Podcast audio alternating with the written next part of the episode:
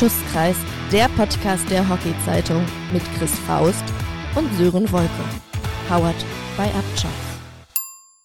Der Podcast wird unterstützt von Autobebion. Die Bebion-Gruppe hat neun Standorte rund um Stuttgart und vertreibt die Marken Peugeot, Citroën, Mazda, Kia, Fiat und Abarth.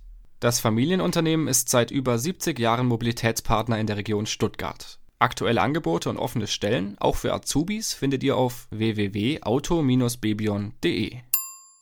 Und damit herzlich willkommen zu einer neuen Ausgabe von Schusskreis. Ich begrüße Chris Faust und ich glaube, Chris, es ist auch in deinem Sinne, wenn ich unseren Hörerinnen und Hörern ein frohes und gesundes neues 2023 wünsche. Kann ich mich nur anschließen. Hallo zusammen. Ein Jahr, in dem eine Menge ansteht, was Hockey angeht. Das eine Großevent steht quasi schon vor der Tür, nämlich die Feldhockey-Weltmeisterschaft der Männer in Indien. Und da werden wir aber erst im weiteren Verlauf dieser Ausgabe dazu kommen, Chris, denn wir müssen festhalten, die letzte Ausgabe Ausgabe, die wir gebracht haben im letzten Jahr, die ist ziemlich gut angekommen bei euch da draußen. Ja, wir hatten sehr viel Feedback bekommen, auch von höherer Stelle. Wir hatten ja dieses Schiedsrichterthema angesprochen aufgrund ähm, der Vorkommnisse äh, in Hamburg nach dem EM-Spiel der Herren. Ja, Christian Blasch und äh, Ben Göntgen, unsere zwei Top-Schiedsrichter, sich im Facebook positiv zu unserer Folge geäußert. Und wir hatten von Papa Strutthoff auch eine kritische Geschichte. Ich glaube, Sören, wir können zufrieden sein, dass wir da auch jetzt mal eine andere Diskussion dadurch erzeugen konnten und und generell war das Feedback so, dass die Leute sich freuen, dass wir auch mal kritische Themen journalistisch versuchen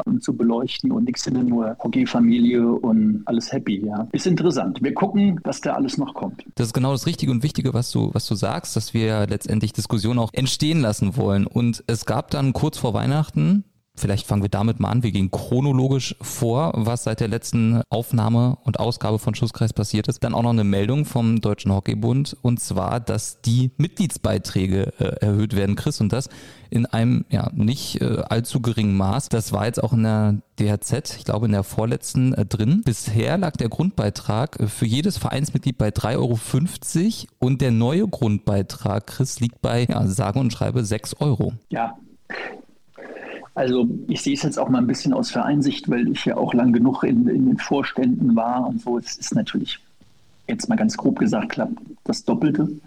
Das wird viele Vereine vor große Aufgaben stellen. Auf der anderen Seite der DHB muss auch seinen Strom bezahlen und Inflationsrate. Aber das Doppelte finde ich, bin gespannt. Also dieser Bundestag wird parallel zur deutschen Meisterschaft am 4. Februar in Frankfurt stattfinden und unser Uli Meier wird dort dabei sein und wird dann auch berichten. Und wir werden das hier natürlich wieder aufbereiten im Podcast. Ja, genau. Es ist übrigens erst seit, äh, das steht auch in der DHZ, seit der 1909 begonnenen Geschichte des Deutschen Hockeybundes erst der sechste außerordentliche Bundestag. Also da merkt man schon, das ist äh, doch nicht so was ganz Alltägliches. Und wir sind sehr gespannt, was dabei auch rauskommen wird. Das war auch in der DHZ, äh, da sind nochmal die einzelnen Punkte nachzulesen, worum es da unter anderem gehen wird. Und da ist auch die Begründung zu lesen vom Deutschen Hockeybund, warum man denn ja letztendlich mehr Geld braucht. Das Ganze wird so ein bisschen darauf daraus äh, abgeleitet aus dem DHB-Haushalt, denn der notwendige Finanzierungsbedarf beläuft sich auf 386.000 Euro. Also dann doch eine ganz schöne Stange Geld, gerade für so eine kleine Sportart wie Hockey. Ich bin gespannt, was dabei rauskommt. Bemerkenswert ist, sind jetzt auch die hohen Kosten für die Homepage und die ganze Digitalisierung. Was ja schön ist, dass man sonntags um zwei nicht mehr rausfliegt aus der Datenbank. Das ist schon viel besser geworden. Aber da stehen ja Summen Wahnsinn. Aber kann man jetzt von außen kaum äh, beleuchten. Ich denke, dass die entsprechenden Herrschaften vom DAB das auf dem Bundestag vortragen werden und sicherlich auch begründen werden. Und dann sehen wir mal weiter. Ja. Was glaubst du, passiert denn bei so einem Bundestag? Glaubst du, da setzen sich dann die ganzen Landesverbände hin und sagen, ja, okay, gut, das kostet jetzt mehr Geld, ähm, dann zahlen wir das sozusagen. Wir nehmen das alles ja sozusagen dann auch mit. Oder glaubst du, es wird da auch kritische Stimmen geben? Ich glaube eher das Zweite. Also die Frage ist, wie sehr die Vereine, die das ja alle bekommen haben per E-Mail, sich da einen Kopf drüber machen und dann über ihre Landesverbände auch Anträge stellen, beziehungsweise es ist natürlich relativ glücklich, das zur deutschen Meisterschaft zu machen. Und Frankfurt ist ja, wie wir wissen, sehr zentral, wobei ich da subjektiv bin. Ähm, Ja, ich denke, da werden, ähm, da werden einige Leute kommen und wer da seine Hausaufgaben macht, und man muss ja nicht Mathe oder BWL studiert haben, dass das ein immenser Kostenfaktor ist. Ja. Was wird denn passieren? Die Clubs und die Vereine müssen ihre Mitgliedsbeiträge erhöhen. Und dann geht es wieder auf das einzelne Kind oder ihr Eltern passiven Beitrag.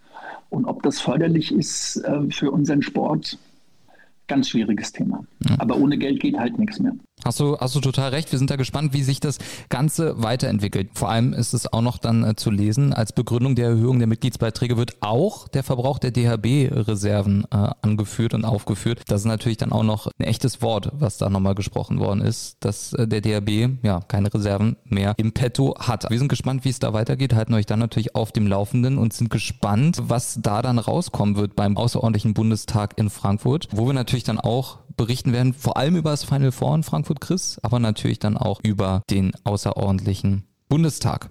Und ich habe schon so ein bisschen angedeutet, Final Four Frankfurt, Chris, du als Frankfurter Junge, sage ich jetzt mal, ist bei dir die Aufregung schon am Wachsen, am Steigen? Es sind jetzt, meine ich, noch vier Wochen. Ja, großartig. Wir waren gestern in der Halle, haben das alles mal begutachtet und ähm, wunderbare Halle für 5000 Leute. Es wird großartig. Und ihr habt die Möglichkeit, zwei Freikarten zu gewinnen. Wir möchten von euch wissen, Wann hat denn das letzte Mal eine deutsche Meisterschaft im Hockey in Frankfurt stattgefunden? Äh, wenn ihr die Antwort wisst, dann schickt eure Antwort an info.hockeybundesliga.de. Wenn ihr dann ausgelost werdet, werdet ihr dann von der Liga benachrichtigt und ihr erhaltet dann zwei Freikarten. Wir wünschen euch natürlich ganz, ganz viel Erfolg. Bis dahin beschäftigt uns aber vor allem auch die Frage, welche Mannschaften werden denn dabei sein in Frankfurt? Die Hauptrunde in der Bundesliga ist gerade im vollen Gange und wir wollen natürlich die Möglichkeit nutzen, äh, einmal für euch die einzelnen Gruppen mal ein bisschen genauer zu beleuchten. Und ich würde sagen, wir starten mal mit den Herren, Chris. Die Viertelfinals werden gespielt Nord gegen West. Süd gegen Ost, ganz kurz für all diejenigen, die nicht ganz so firm sind mit dem Spielmodus. Der erste der jeweiligen Gruppe empfängt den zweiten, also der erste aus Gruppe Nord empfängt den zweiten aus Gruppe West und umgekehrt. Das bedeutet, ähm, Heimvorteil, Chris, im Viertelfinale ist schon wichtig. Absolut. Ja. Absolut.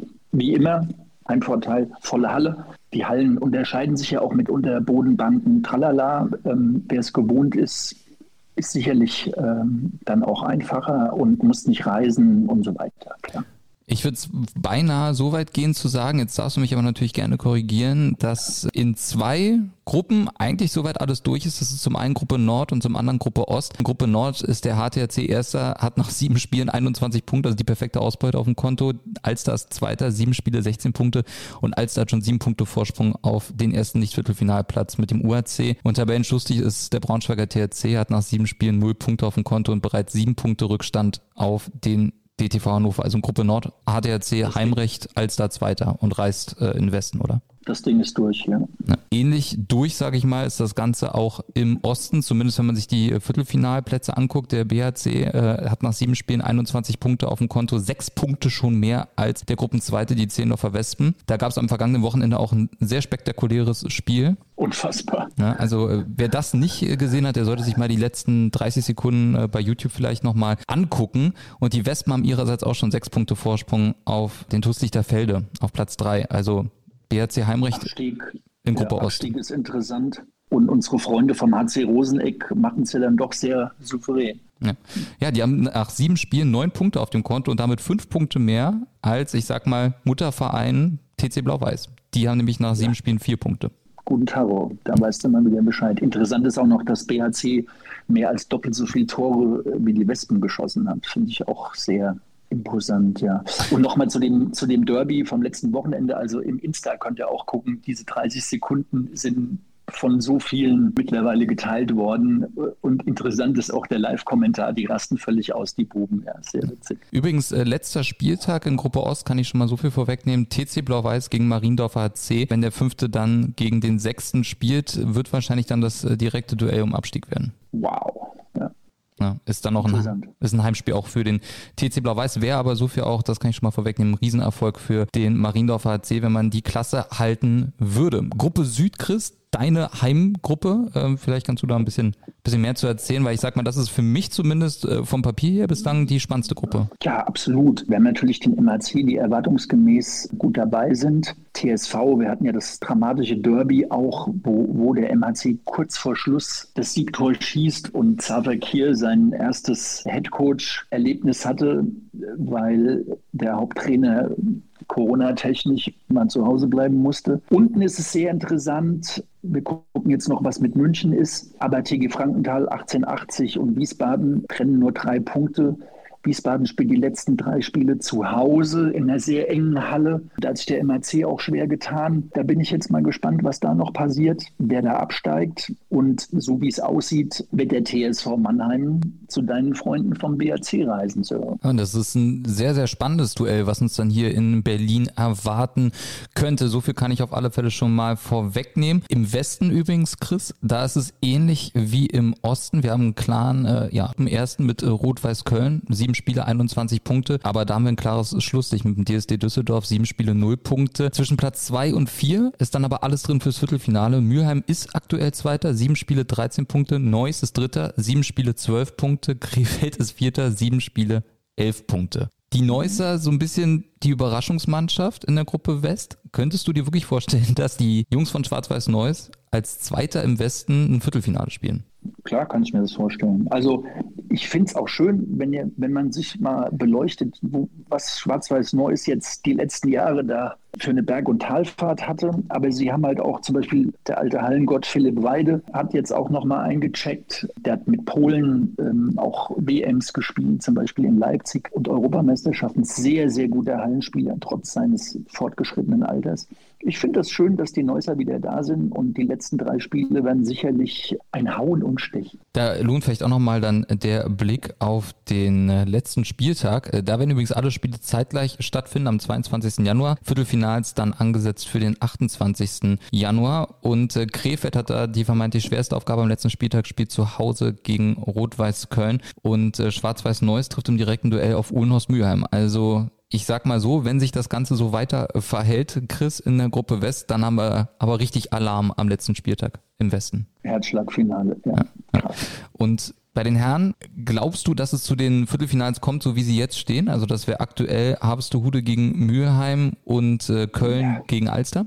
Also Köln gegen Alster wahrscheinlich safe, aber Harvestehude gegen äh, Mülheim wissen wir nicht, alles Spekulation. Ich meine, wir haben ja eh, wenn man Richtung, ja gut, Viertelfinale glaube ich noch nicht, aber wenn man Richtung Endrunde schaut, ist es halt die Frage, ja, es gibt ja zwei Punkte, wie spielen unsere Jungs in Indien? Wie weit kommen sie? Sollte sie das ähnliche Schicksal erleiden wie unsere Fußballjungs, was wir natürlich nicht hoffen? Was passiert mit den Nationalspielern? Steigen die nochmal ins Hallenbusiness ein? Werden wir sehen. Ist spannend. Zumindest beim Final Four wären sie ja wieder da. Aber wenn sich einer von Rot-Weiß-Köln dann in Frankfurt das Kreuzband reißt, dann sagen alle, bist du irre? Nach einer Feld-WM lässt sie in Hallenendrunde spielen. Auf der anderen Seite muss natürlich nicht passieren. Und die nächste Geschichte ist, es gibt ein vehementes Gerücht, dass die HDAC Austria Stars nach Südafrika fliegen und Weltmeisterschaft spielen, weil die geht eben an diesem Sonntag, dem 5. Februar, wenn in Frankfurt die Finals angepfiffen sind, los. Und von Frankfurt nach Südafrika sind es ja auch jetzt nicht zwei Autostunden, also kannst du logischerweise auch kein Halbfinale spielen samstags. Deswegen schauen wir mal. Also es ist viel Brisanz drin und ähm, wir werden es erleben sollen. Weißt du, wie das regeltechnisch ist? Dürftest du jetzt nur mal in der Theorie für deinen Club am Sonntag spielen und auch für dein Land? Da gibt es, glaube ich, nichts. Weiß ich nicht, glaube ich nicht. Es war ja immer so, dass die Hallenweltmeisterschaft mittwochs losgeht und sonntags fertig ist. Jetzt haben sie auch noch einen neuen Modus, weil wenn es so gewesen wäre, meine Güte, dann hätten Michi und Co. das Wochenende in Frankfurt gespielt, wären wie so oft Südafrika-Flüge sind abends um 10 und morgens um 6 bist du da, ist ja eine Zeitzone. Das wäre jetzt alles nicht so wild gewesen. Dann hätten sich Montag ausgeruht, Dienstag trainiert, Mittwoch losgespielt. Aber dadurch, dass die FIH mal wieder den Modus geändert hat. Man muss ja auch noch mal eins sagen, die deutsche Meisterschaft stand zuerst und dann hat die FIH Organisationskönige hinterher den Termin rausgeschossen, ja, mit dem neuen Modus, dass es sonntags losgeht. Ich spiele jetzt von Sonntag bis Samstag die Weltmeisterschaft. Aber Jetzt haben wir viel über die Herren gesprochen. Wir wollen die Damen natürlich auch nicht außer Acht lassen, äh, Chris. Ich würde sagen, wir fangen diesmal mit der Gruppe West. Auch da Rot-Weiß Köln erster vorm Düsseldorfer HC. Bisschen überraschend, oder? Dass äh, Köln vor mhm. Düsseldorf ist? Absolut. Ja. Absolut. Aber der Düsseldorfer HC hat äh, wirklich, und das muss ich jetzt einfach mal so klar sagen, wirklich was geschafft, was ich glaube ich selten gesehen habe. Nach sieben Spielen in der Halle haben sie ein einstelliges Gegentorverhältnis von neun Gegentoren. Neun Gegentore in sieben Spielen in der Halle. Das ist der absolute Wahnsinn. Naja gut, du weißt ja auch, wer ein Tor spielt. Also keine echte Überraschung. Aber ja. schon gut, aber Rot-Weiß hat zehn Tore. Also spricht jetzt nicht für die anderen vier oder anderen, ich sage jetzt mal drei. Ja. Würdest du sagen, dass Mülheim und Bonn äh, nach sieben Spielen haben beide acht Punkte auf dem Konto, haben vier Punkte mehr als der Tabellenletzte aus Krefeld und der Tabellenvorletzte RTHC Leverkusen. Sind für dich Mülheim und Bonn noch im Abstiegskampf drin? Ich glaube, die von Platz drei bis sechs kann jeder jeden schlagen. Also da muss man auch abwarten. Das wird ein relativ enges Ding, wobei natürlich Bonn und Mülheim äh, mit vier Punkten Vorsprung etwas gelassener an die Sache gehen können. Aber Obacht. Im Süden ist es so, dass der Mannheimer SC klar vorne ist, nach sieben Spielen 19 Punkte, sechs mehr als der Münchner SC auf Platz zwei. Freudenheim Dritter, sieben Spiele, zwölf Punkte, Viertelfinale noch möglich, genauso wie für den TSV Mannheim Hockey, sieben Spiele, zehn Punkte. Der zweite reist nach äh, Berlin, aller Voraussicht nach zum Berliner HC, äh, wenn die ihre weiteren Spiele gewinnen. Und äh, hinten Rüsselsheim, sieben Spiele, vier Punkte, Nürnberg, sieben Spiele, ein Punkt. Ich sag mal vor allem der Kampf Platz zwei bis Platz 4 um den Viertelfinalplatz und 5 und 6 um Abstieg. Das ist wirklich brutal spannend. Auf jeden Fall. Also Rüsselsheim hat ja am letzten Wochenende bis zur 60. Minute 3-2 geführt gegen Mannheim und hat dann noch den Ausgleich bekommen. Also Rüsselsheim auch schwierig dieses Jahr. Tja, Nürnberg leider Gottes relativ klar, weil der Aufsteiger hat es im Süden immer schwer. Und der Dreikampf MFC, ähm, Freudenheim und TSV finde ich interessant. Ich habe mir vom TSV ein bisschen mehr erwartet, aber es ist ja noch nicht vorbei. Und letzter Spieltag, auch da können wir mal wieder drauf gucken. Da empfängt der Nürnberger HTC den Rüsselsheimer RK und der TSV Mannheim Hockey den Freudenheimer HC. Also zwei vermeintliche Endspiele. Einmal um den Viertelfinalplatz 2 und einmal um den Abstieg. Also Spannung garantiert. Man muss, man muss dazu sagen, ähm, für alle, die es noch nicht wussten, Freudenheim ist ja das Farmteam vom MHC und dass die jetzt auch noch mal vor dem TSV sind, ist natürlich auch bemerkenswert. Ja. Könntest du, also ich meine, das wäre schon unglaublich, ein Final Four mit, mit dem Mannheimer HC und dem Freudenheimer HC? Naja, das wäre der Super-GAU für die Südgruppe da sieht man aber auch mal wieder, mit dem Südhockey ist alles sehr schwierig. Es wäre natürlich für den Mannheimer Hockey Club die absolute Bestätigung, damals mit dieser Idee des Freudenheimer HCs. Der Münchner SC hatte ja eine ähnliche Idee mit dem SCM, mit dem Damen, aber das ist nicht so erfolgreich verlaufen wie die Erfolgsstory vom Freudenheimer HC. Ja. Nicht ganz so erfolgreich, also in der Halle schon. HC Roseneck hatten wir ja auch schon erwähnt. Richtig, ja. Die spielen da ja auch eine gute Rolle und momentan ja auch vor dem TC Blau-Weiß, womit wir auch im Osten wären. Da sind die Zehnerfer Wespen aktuell noch Erster nach sieben Spielen 18 Punkte, aber der Berliner AC und TuS auf den Plätzen 2 und 3, beide sechs Spiele, 15 Punkte und die treffen morgen aufeinander im Nachholspiel. Da ist das eine Spiel vor Weihnachten ausgefallen und dann kommt so ein totaler Cut. Neun Punkte Unterschied dann zum Tabellenvierten TC Blau-Weiß und der hat sechs Punkte, Mariendorf vier Punkte und Osternimburg ein Punkt nach nach sieben Spielen äh, für dich Osternimburg. Ja, ich sag mal, da hängt dann alles eigentlich vom letzten Spiel gegen Mariendorf ab. Ne? Ja, ähnliche Entwicklung wie im Süden mit, mit Nürnberg und Rüsselsheim. Interessant ist natürlich, wenn man aufs Torverhältnis guckt in der ähm, Ostgruppe, dass der BHC ja fast doppelt so viele Tore hat oder ziemlich genau doppelt so viele Tore wie die Westen und auch fast doppelt so viele Tore wie Lichterfelde. Aber Sören, 5 Euro, muss alles erst gespielt werden. Und äh, mal gucken, was äh, Tin Matkovics BHC-Damen da jetzt auf die Platte bringen und ob sie dann tatsächlich Ost 1 werden. Ja, du brauchst dafür jetzt natürlich dann äh, an innerhalb der nächsten fünf Tage drei Siege. Die BRC-Namen treffen auf TuS Lichterfelde, wie gesagt, am Donnerstag im Nachholspiel, empfangen dann Blau-Weiß und sind dann wieder bei TuS Lichterfelde zu Gast. Für dich ja auch als ähm, Trainer. Wie ist das, wenn du innerhalb von fünf Tagen zweimal auf die gleiche Mannschaft in einem Pflichtspiel triffst? Ja, das ist schwierig. Es ist auch das Gleiche. Also es ist ähnlich äh, zu vergleichen, wenn du in einem Turnier zweimal die gleiche Mannschaft spielst und äh, wenn du die beide für dich entscheiden kannst, dann Hut ab dann hat der Staff eine, eine ganze Menge richtig gemacht und am Ende des Tages das Team auch spannend im Osten. Und dann haben wir noch den Norden, in dem, sage ich mal so, äh, ist es auch nicht mehr ganz so spannend äh, wie in anderen Gruppen.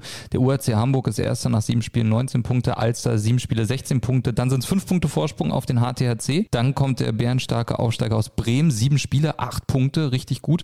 Großflottbeck sieben Spiele, fünf Punkte und ja, Chris, der Hamburger Polo Club sieben Spiele, null Punkte für dich das Team, was am wenigsten Chancen noch hat von den Tabellenletzten auf den Nichtabstieg? Ja, ja, brauchst du kein Prophet zu sein. Das ist wahrscheinlich ein bisschen zu viel. Aber Bremen, meine Güte, ich meine, die gute Arbeit von Martin Schulze all die Jahre und jetzt mit Flori Keller auf der Bank, dachte ich auch zwischendrin mal, die hätten noch eins, zwei mehr gewinnen können, aber es war auch knapp. Ich bin gespannt, was der UHC macht, muss man also auch mal sagen. Beim UHC spielt mit Sophie Storms eine holländische Schweizerin und die ist mittlerweile Top-Torjägerin in der Bundesliga. Also ist vom Basler Hockey Club. Dann war sie mal beim MSC ein Jahr als BJB noch. Dann hat sie in Wettingen gespielt, dem Top-Club in der Schweiz bei Christ Elste. Und dann sind, äh, haben sie sie nach Hamburg getradet und die hat jetzt so eingeschlagen, das Mädchen. Ich bin gespannt, ob der UAC es durchhält und äh, Nord 1 wird. 23 ne, Tore hat sie gemacht in sieben Spielen, diese Altenburg, äh, nur mal als Vergleich, mit 20 äh, Toren, drei weniger in der gleichen Gruppe, also richtig, richtig gut. Und jetzt müssen wir natürlich dann auch nochmal auf die Herren gucken, Chris. Ich meine, das ist ja sozusagen dann dringend notwendig. Edian Maskur, 27 Tore für Köln, Körper 26 für den HTRC, Liam Holdermann für den Berliner HC 25 Tore. Also äh, auch da drei echte Tormaschinen vorneweg.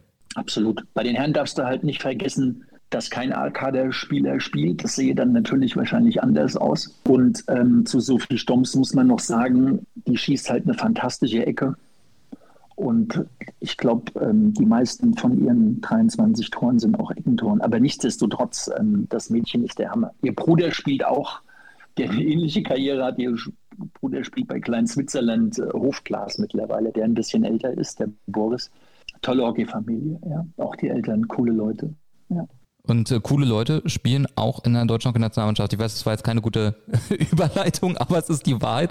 Chris, müssen wir jetzt einfach mal so nehmen. Feldhockey-WM, es ist das Highlight natürlich zum Jahresstart für unsere Sportart. Und ich sag mal so, die Testspielergebnisse, vielleicht fangen wir damit erstmal an, Chris, die sehen ja eigentlich gar nicht so verkehrt aus. Also man war ja in Cadiz jetzt erstmal unterwegs, hat da eine Menge gespielt, hat jetzt auch schon in Indien so ein bisschen sich akklimatisiert und die Ergebnisse waren ja eigentlich gut. Ja, in Cadiz, naja, gegen Frankreich verloren, gegen Spanien, klar, aber wir sehen das von außen. Also, die werden ja auch viel getestet haben und wie wir ja alle wissen, sind Vorbereitungsspiele Schall und Rauch. Ich fand es gut, dass sie eine Pause zwischendrin noch mal hatten und die, die Jungs durchatmen konnten. Und jetzt hatten wir ja noch zwei äh, Testspiele Südafrika in 40 Minuten klar geschlagen und dann auch ähm, Australien 2-1 geschlagen, die sie ja, was auch der Nationaltrainer sagte, jetzt seit Tokio nicht mehr gespielt haben. Ich bin gespannt, dass er sie auf den Punkt genau topfit hat. Ja. Es waren ja auch Interviews zu lesen, unter anderem auch mit André Henning, der hat äh, unter anderem ja auch gesagt, es war für ihn ein gutes Turnier, wenn man nach Hause fliegt und sich in die Augen guckt äh, und sinngemäß sagt, okay, wir haben wirklich alles gegeben. Äh, und Mats Grambusch, der gesagt hat, wir wollen Weltmeister werden. Also, ich sag mal, das sind natürlich auch Aussagen, an denen man sich messen lassen muss, an denen sich, denke ich mal, auch die Herren messen lassen werden. Ähm, den Auftakt äh, haben die Deutschen dann am 14. Januar um 14.30 Uhr gegen Japan, deutsche Gruppe, Belgien, Japan, Südkorea. Ich sag mal, Japan können wir so ein bisschen ohne dass wir es despektierlich meinen, aber so ein bisschen ausstreichen, oder? Also im Kampf um die ersten zwei Plätze. Ja, die haben sie ja jüngst 9-1 weggehauen. Glaube ich, äh, war 9-1. Da brennt, glaube ich, nichts an. Wir schauen mal, ähm, was mit Belgien läuft. Ist jetzt nicht lebensnotwendig, das Spiel. Und Korea haben wir ja traditionell wenn man die Historie anschaut, ähm, große Probleme. Da gab es mal ein olympisches Turnier, da waren wir fast weg gegen Korea, wo wir dann noch Gold geholt haben. Also ähm, ja, ich bin gespannt. Ich ähm, bin auch happy, wenn man jetzt heute Morgen äh, Pressespiegel guckt ähm, vom Deutschen Olympischen Sportbund, den ich nur sehr empfehlen kann. Da gibt es äh, tolle Informationen über alle Sportarten. Haben wir heute Morgen viermal Hockey und dreimal Handball, obwohl äh, Handball, das große Turnier steht auch vor der Tür.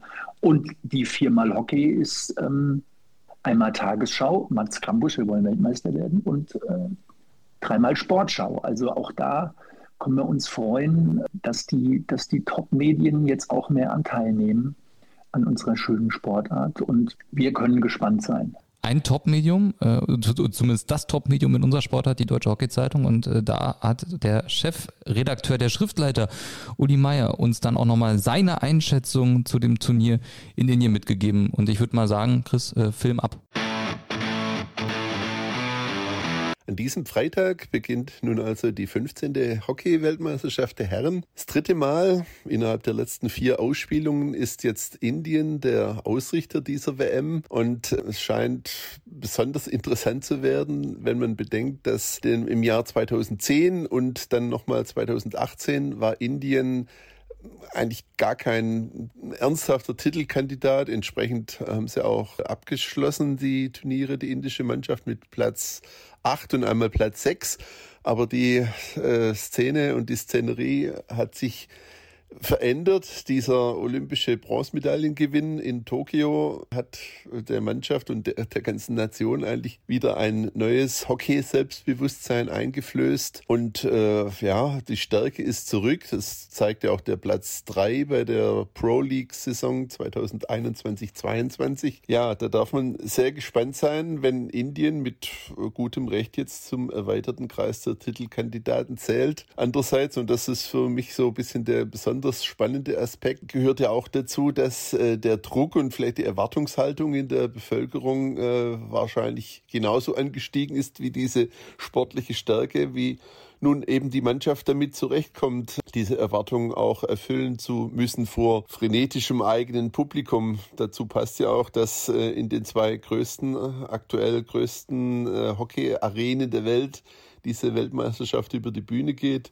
Die Stadion in Bhubaneswar äh, ist ja mit äh, erweitert auf 15.000 Zuschauer, die, die Ränge. Und dieses neue Stadion in Ruhrkela äh, hat ja sogar 20.000 Zuschauerplätze. Auch da darf man gespannt sein, äh, wie oft und wie voll das tatsächlich wird. Diese Aspekte äh, zählen neben diesen üblichen anderen Dingen zu den spannenden Fragen dieser WM. Und äh, ja, zu einem erweiterten Favoritenkreis gehört zweifelsohne auch unsere Mannschaft, die äh, an einem guten Tag wirklich jeden anderen Gegner der Welt schlagen kann. Diese Sachen mit den verlorenen Entscheidungsspielen, Viertelfinale, Halbfinale und dann auch mal ein Endspiel, ähm, es war ja in den letzten Jahren nicht unbedingt eine Erfolgsgeschichte der deutschen Hockey-Teams. Und äh, der Bundestrainer hat es ja im DHZ-Interview äh, vor Turnierbeginn eben gesagt, dann wird es Zeit, dass diese K.O.-Spiele und Entscheidungsspiele jetzt eben wieder zu einer deutschen Erfolgsgeschichte werden sollen. Da wünschen wir viel Glück dabei. Und da schließen wir uns natürlich an. Also auch wir wünschen natürlich unserer Mannschaft ganz, ganz viel Erfolg in Indien. Da müssen wir jetzt aber natürlich ein paar Sachen nochmal draus besprechen, Chris, äh, von dem, was Uli Meier gesagt hat. Zum einen dritte Ausgabe von den letzten vier jetzt in Indien. Stellen wir uns mal vor, wenn das beim Fußball der Fall wäre, ähm, drei von vier WMs in Katar. Ich glaube, da wäre der Aufschrei international riesig. Kannst du die Entscheidung der FIH verstehen? Große Stadien, auch das hat äh, Uli Meier angesprochen. Die beiden größten Stadien der Welt stehen in Indien, dass man dann sagt, okay, wir vergeben die eigentlich jetzt dauerhaft dahin? Man muss ja ganz klar sagen, zu dieser Vergabe dreimal nach Indien. Wir hatten jetzt die ganze Zeit von der FIH diesen indischen Präsidenten und wir haben ja FIFA-Verhältnisse am Ende des Tages. Der hat ja auch die Pro League damals durchgeboxt wegen Indien, wegen TV, aber dann haben sie abgesagt, bevor ein Spiel gespielt wurde, weil sie keine Kohle hatten. Also unglaublich. Und jetzt haben wir den nächsten äh, FIA-Präsidenten, Tayyip Ikram von da unten, der die ganze Zeit die Ausbildung gemacht, viele Jahre. Ich habe das selbst erlebt. Könnt ihr euch nicht vorstellen. Also Infantino beim Hockey ist so wir werden es erleben. Natürlich äh, kommen da viele Leute hin und mit den zwei größten Stadien. Aber klar, was passiert, wenn ähm, Japan gegen Korea spielt? Kommen da 500, kommen da 1000, kommen da 3000? Wir werden es erleben. Auf der anderen Seite, wenn die Weltmeisterschaft in Holland wäre und Japan wird gegen Korea spielen, weiß ich auch nicht, ob mehr kommen würden. Muss man mal sehen. Aber das mit der FIH und ich bin gespannt, wie das weitergeht mit der Vergabe der Turniere in Zukunft, ja. Für dich äh, jetzt nur von der Wertigkeit, Feldhockey WM in Indien oder jetzt die Heim-EM in, äh, in Mönchengladbach im Sommer? Für dich so von dem Gefühl, also sage ich mal, wo wäre dir ein deutsches Abschneiden wichtiger? Das ist eine schwierige Frage, Sören. Also zu Hause spielen, was auch Uli schon sagte, gibt halt immer relativ viel Druck. Auf der anderen Seite eine Doppelveranstaltung in Deutschland ist super. Ich glaube auch, dass es natürlich für den Sommer in Gladbach davon abhängt, was die Boys jetzt reisen. Ja, es wäre natürlich schön, sie würden mal wieder ins Halbfinale kommen, was ja mit Platz 4 der Weltrangliste und Mats Kambusch, wir wollen Weltmeister werden, oder auch Uli, an einem guten Tag können wir alle schlagen. Wir werden, wir werden sehen, was passiert. Ja, ähm, wir hatten ja auch das Interview, was wir in der letzten ähm, Sendung beleuchtet haben, dass Martin Schulze sagt, ich wünsche mir mehr Disziplin auf dem Platz. Und wenn man jetzt André Henning auch im, im Sportschau-Interview liest, was man übrigens in der Sportschau-App ziemlich weit oben findet, ist sehr interessant.